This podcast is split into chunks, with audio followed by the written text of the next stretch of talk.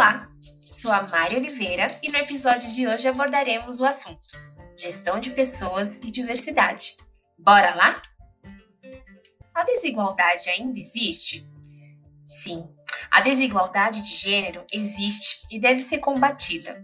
Não é segredo que ela cria vários obstáculos para a igualdade nas empresas. Embora tenhamos cada vez mais empresas com os benefícios nítidos e ambientes mais diversos, há, por sinal, a falta de inclusão no mercado.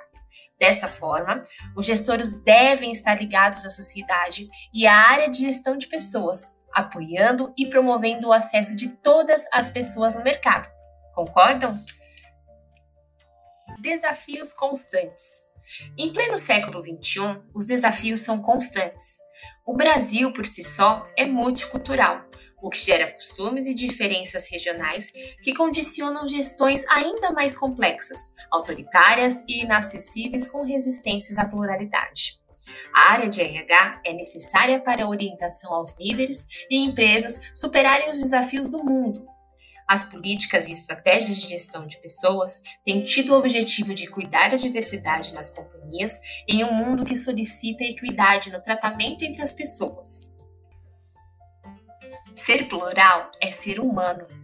Um time amplamente ligado à diversidade contribui com vantagens à organização, como o aumento da criatividade organizacional, afinal, são os pontos de vista de perfis diferentes para um mesmo objetivo.